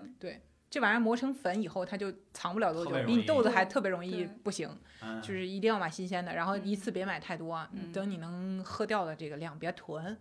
呃，别囤，别嗯，囤，囤到后来这个东西的味道 就只不有是蒿不味是儿，那个味道了啊， 就只有苦味儿，对，就是反没正有风味味儿是会反正就没有风味儿损了，失掉对吧很多的，对明白，对。然后这两个我觉得是懒人或者是说手残人士必备，嗯，嗯就是你可以用它们。对然后再上去一点呢，嗯就说到真的要买豆子的这个事儿了，哎，确实我有帮日本的朋友选购过。这个德龙的，哎，又要植入了吗？不是嗯德龙的那种，就是半自动的那我也买个了那个意式，嗯对不对？那个对于你装填粉啊什么的，这要求都不高，对，嗯然后出来的这个品质呢也还行。算稳定吧，算对稳定是吧？对对对，嗯我觉得这个也是，就是入门者，或者是说你一直这个不能算入门者啊，就是说你觉得自己就是我喝这样的咖啡作为口粮我是 OK 的、嗯嗯嗯，的情况下，我就可以入。这因因为一台机器也不便宜，是是是。是，嗯就是这个半自动的其实挺贵的。嗯我们跳过了冻干哦，虽然我不喝，对，冻干我觉得更适合什么呢？就是如果你喜欢喝这种花式的咖啡或者冷的咖啡，花式嗯冻干是更合适的。就是因为你手冲啊，干嘛呀，这个做出来都热的，是的，是的，冻干你如果是喝凉的咖啡的时候，嗯，就是还是不错的。嗯然后它或者很方便的可以倒到牛奶里面，冷牛奶呀，或者是我最喜欢喝冻干的方式是倒到椰奶里面，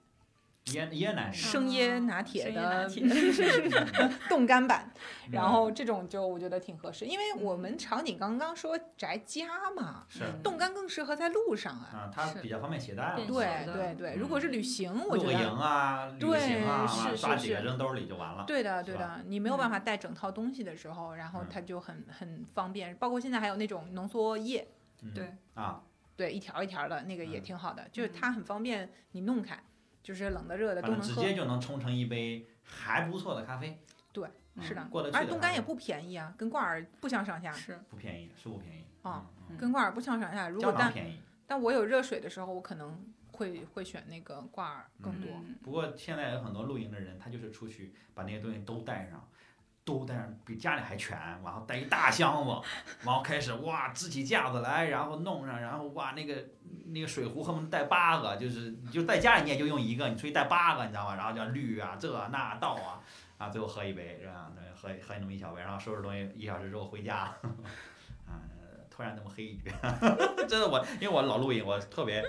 呃，特别烦这我这个我这一个般情就况是啊喝个凉的，我就弄一个那个保温壶里边儿对啊，装好了，过去拿小杯一对倒啊，太阳一晒，就是就旁边还半个小时在整呢，我已经喝上了。形式大于内容，你知道吗？ 就是你出去露营，你是为了跟自然在一起的，不是跟你的咖啡器具在一起。就我，最后是干活儿去对了，可能那录视频的吧。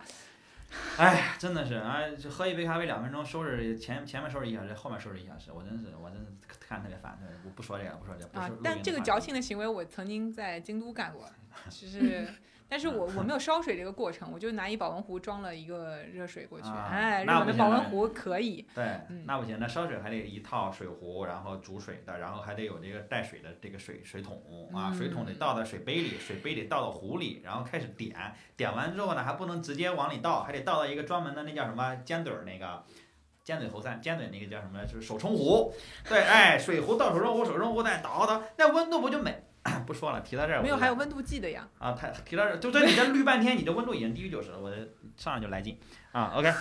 ，OK，好啊，就今天一直在岔开话题，因为其实虽然我不懂咖啡，但是我这小白问题特别 多。有没有就？说到在家喝咖啡的方法。对对对，说到在家喝咖啡的，然后然后还有一个选择豆子的方法呢，就是问你很熟的朋友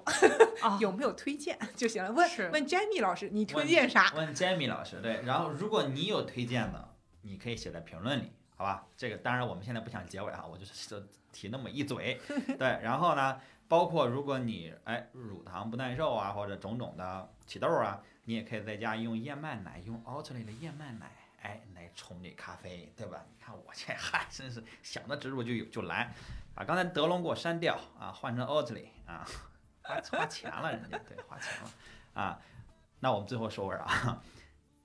我觉得两位我就不推荐了，因为我实在没有话语权，我这喷射战士就不说了。你们可以给大家推荐一个咖啡或者咖啡豆或者咖啡馆儿，有没有什么推荐的？这个全球都好，我觉得都无所谓啊，就是呃我主观的就好，不需要取悦任何人，但是就是大概去说一说他们的点是什么。嗯，如果说咖啡馆的话，嗯就是京都啊，有嗯一个可能大家不太知道的一个一个小店，嗯但是我自己觉得很好，它嗯然后藏的也很深，叫嗯 Elephant Coffee，、哎，有可能有对听过的，嗯他们家就是豆子真的很讲究，然后也不贵。冲的很好喝，嗯是老板都每杯自己好好冲是的，手冲手冲为嗯主。 ，OK，然后就老板啊，好像他们家只有手冲，老板亲自冲，老板亲自冲，老板讲究到什么程度呢？就是他最后嫌弃所有的杯子的压口都不好，他自己去订了一批，就是他觉得压口的哦刚刚好的这么一个压口是什么意思啊？压口，就是压力的压口，就是哦口腔的口，不是口腔日的语口是，吧？压口就是啊。压口感特 别好，就是它的那啊个杯沿的呃跟啊嘴厚唇重，的接跟触嘴唇的接触，很适合喝咖啡。对，就倒入的那个口感和嚼日本劲人嗯啊，非常棒，对。 匠心，我就匠心说到这儿，你就想想这家店值不值得去一趟。是的，是的。啊哎对我最后后啥没买，买了他们家的杯杯子。子啊，因为这个杯子压口感好。 对，确哇实就是我其他的这很种特别的店啊，哦你能买到的杯子里边儿，就是我觉得 Kinto 的那个杯子嗯就是挺好了，嗯。但是他做的这款比 Kinto 的更舒服。哦，Kinto 我听过，他们做好多咖啡器具，K I N T O，是的露营很多人用嗯 Kinto 的嗯东西，嗯 Kinto 的那个小的有腰身的那个小杯子啊，它的压厚的那个压口已经做得很好他们了。做嗯很多黄铜的东西，黄铜的器具啊，嗯对上对下对厕，所是吧都有，然后保温杯什么的，携带咖啡明用白的那种有带盖儿的那个携带杯，这种嗯都有的。嗯对，然后但是对 Elephant Coffee 赢了，嗯啊，压口感好，然后口感真好。压口啊，压口，嗯，它在京都，然后大家可以如果去京都的时候可以 搜一下。好好好，下周过去，嗯嗯，聊一聊。Jamie 老师那我先说说两家不能去，暂时能暂时去不了的，啊，好，暂时去不了的。啊嗯不能有一说家就是呃，唯一让我排队的一家，而且还排了挺长时间，但是心甘情愿的是在东京的那个 Coffee Mame 呃 Mameya 是这么读吗？嗯，马梅亚，对对嗯它叫它其实叫豆屋豆屋豆家豆屋，嗯，对，然后它像一个药房一样，就是进去之后，它那面墙它本身空间很小，但是你进去之后就会正对那面墙，那面墙上都是小盒子，真的像药房的抽屉一样的。嗯然后所有的那个咖啡师就是大概一个柜台站两个了吧。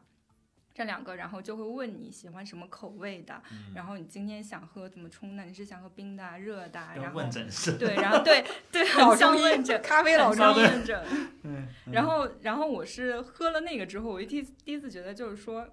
咖啡的风味能就是他自己的描述和那个咖啡的风风味是非常吻合的，是让我很震惊的。然后我第二嗯天又去喝了一轮，嗯嗯，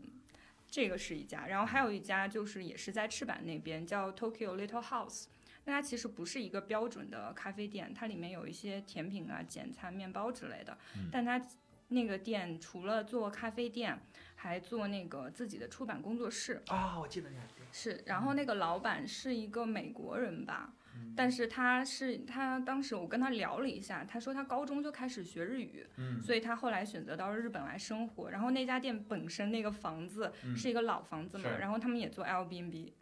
就是一个非常综合的店。它墙上有很多介绍日本历史的一些，对，呃，但是它介绍的东西我们就不说了，对嗯，是敏感的话题，就是对，反正就是我记得那家店，对我记得那家对店，是的，是的，嗯，嗯。很有很有特色，很不一样。你过去之后，你就会觉得，哦，那是个什么店？嗯而且那个老板也很，就是很了解当地，因为我当时看到他墙上有一个就是东京的老的那种地铁地图，一个嗯图册嗯，然后我就问他这本书卖吗嗯？然后他就说不卖的，但是我可以告诉你哪里能淘到这种二手书，嗯，嗯，就是非常了解。是个外国，是个美国人，嗯对嗯对对嗯，我印印象比较深。美国日本通，美国日本通，然后它是个那种也是落地玻落地窗嘛，落地玻璃，所以一下能看到里面，然后你一看就觉得，呃，跟个小展览馆似的，就是小美术馆那种感觉，嗯。就是特别喜哎欢。，刚 Jamie 老师说到那个，就是他去马梅亚，就是豆屋的时候，嗯尝到了各种各样风味儿的这个咖啡，而且嗯他们对于风味的这个描述，让你很直给。就是我看完这个东西之后就知道它是什么味道，因为嗯最近也很多吐槽，就是国是内的这个风味描述现在越来越花嘛，这个风味轮已经出现了，就是梅子你已中经要文快分不够用了，嗯，对，你啊要你已经要分蓝莓、黑莓还是什么树莓之类的，就是各种了，就是我觉得已经超出我们正常人的这个嗅觉和味觉感知了。啊然后啊我咖啡师朋友还问我说：“哎呀，我我要让就是他们有那个。”去去比赛或者是什么，就是尝豆子啊，嗯说品豆的那个东西，然后就说我怎么让他们能够，呃，分辨得出就是在咖啡底下的这个栀子花的味道啊什么的，就是对 对，他说我很难描述啊，因为很很多人可能就是生的这个栀子花都未必对它的香气非常的了解，是啊，对，然后就是已经走到了这个这个这个方向上了。但是嗯就是其实有一些现在的很多豆子啊，我觉得那个描述还是挺准的。我不知道是不是因为我看了那个描述之后被洗脑了，然后啊，你跟我说有杏子味儿，我一喝，嗯，确实有一点儿。嗯 然后然后什么在呃那个奶油草莓啊这种感嗯觉话，好像是真的有。但我觉得以前我最早喝的时候，这种风味儿其实没有那么容易。那么明确，或者说没有那么多的方向，嗯，是现在就是做豆子或者说他们发酵的这个技术不一样了吗？嗯，是，其实呃，我们说到这种有点像增味的咖啡豆嘛，嗯它主要我们首先还是要去区分，它是在处理的过程当中去增味的，处理过程当中增味其实就是发酵方式的问题。嗯还有另外一种，那可能比较廉价的就是后期增加添嗯加剂这种，这种我们就不去讨论了。一个是它成本也比较低，而且就是。呃，有一个很简单的判断标准，就是说这个豆子你买回来之后，如果它放了很长时间，它还是这个味道，嗯而且就是它描述，如果比如说奶油草莓，它比真实的奶油草莓美味道还要浓。那那它就有肯问题定对，啊因为它在发酵处理的过程中这样做的话，它的味道是会有损失的。你可能只是闻到嗯说它比较像这个嗯味道，不会说完全复刻，也更不可能超过这个味道。嗯，它应该更淡才那对。嗯我这么对理解啊，就是说，如果我打开这包东西就闻着很明确这个味儿，或者还有一浓种烈是我要把它磨碎了以后，它这个味道才开始喷薄出来，是就会会有这样的区别吗？是不是我还洗说一它洗我其实晾是干了有还有那个味 儿，就是真的，但没有是就是豆子也毁了。因为因为我们自己买咖啡豆到家里可能喝个一个月也差不多了嘛，一嗯包。然后嗯就那比你较就一下放一个月，嗯因为其实我们自己放在家里面，你会感觉到它有一个就是呼吸阀嘛，嗯，其实味道是会有损失的。那你可能刚刚回来养了一两个星期，你会觉得那个味道是最好闻的、最浓郁的。嗯。然后那可能过了一段时间之后，这个味道就慢慢的淡了，或者说它里面的涩味啊、苦味会比较突出一点。嗯，对，嗯嗯。明白了，自然的东西是会有一个变化的，对然后嗯添加的东西它的变化稳定性就更高了。对，对，而且它会更刺刺，就是反正留香应该会更长，或者更有刺激性吧。啊，我在北京喝到的比较好喝的，嗯然后一家是 Berry Beans，然后他们家有一个叫酒香豆，就叫这个名字嗯。然后呃，他们家有一款酒香拿铁，嗯你喝那个是很明确能喝到那个酒桶发酵的味道，是嗯。然后这个是一个，然后还有一个是最近东司新开的一家叫呃岑奇，是三点水加一个今天的今的那个岑，奇怪的奇。嗯嗯这还真没听过。那家也 r i 很有喝过，嗯，对，那家也很有趣。首先，它那个店面的设计，它算是就是中间是那种就是工作台啊和那个呃柜台，嗯然后但是它四周是围了一圈座位的，就是等于嗯说它中间是没有可以方便他做一些咖啡工作室啊或者是培倒训的台，，嗯对就很有意思。然后那个环境是比较放松的，而且它也有几款呃豆子是比较好喝。当然，它豆子的选择也不多，好像我去的时候应该是试营业的阶段吧，应该就只有两款，但是也是好喝的。嗯嗯，嗯，那那最后吧，我们我觉得还是得收个尾儿。今天要是敞开的聊，其实很多的东西还可以展得非常非常开，因为咖啡是一个非常大的话题，对吧？呃，风味儿啊，咖啡豆儿，我觉得每一个它聊一期可能都聊不完。对，然后但是今天我们更多的是想从这个从阿拉贝卡，就是百分号阿拉贝卡这个品牌介入，去跟大家去探讨一下这个精品咖啡和所谓的日本咖啡文化这些对我们的生活可能有一些什么样的启发，或者能给大家一些什么思考，我觉得这个就已经非常好了。然后，如果大家还想去看更多可能更专业或者说更实操性的东西，其实蓝莓评测最近也在准备一些咖啡相关的文章，大家可以期待。到时候我可能也会更新到这个 show notes 里。如果没有呢，就自己去关注蓝莓评测的公众号啊，早晚有一天会推的，应该就是这两三个星期吧。对，那呃，最后我们还有到我这边是对对对对，詹米老师正在负责。嗯，然后呢，最后我觉得我想也想让大家，因为我我我相信听这个播客的听众，因为很多应该都是咖啡爱好者啊。然后，那我们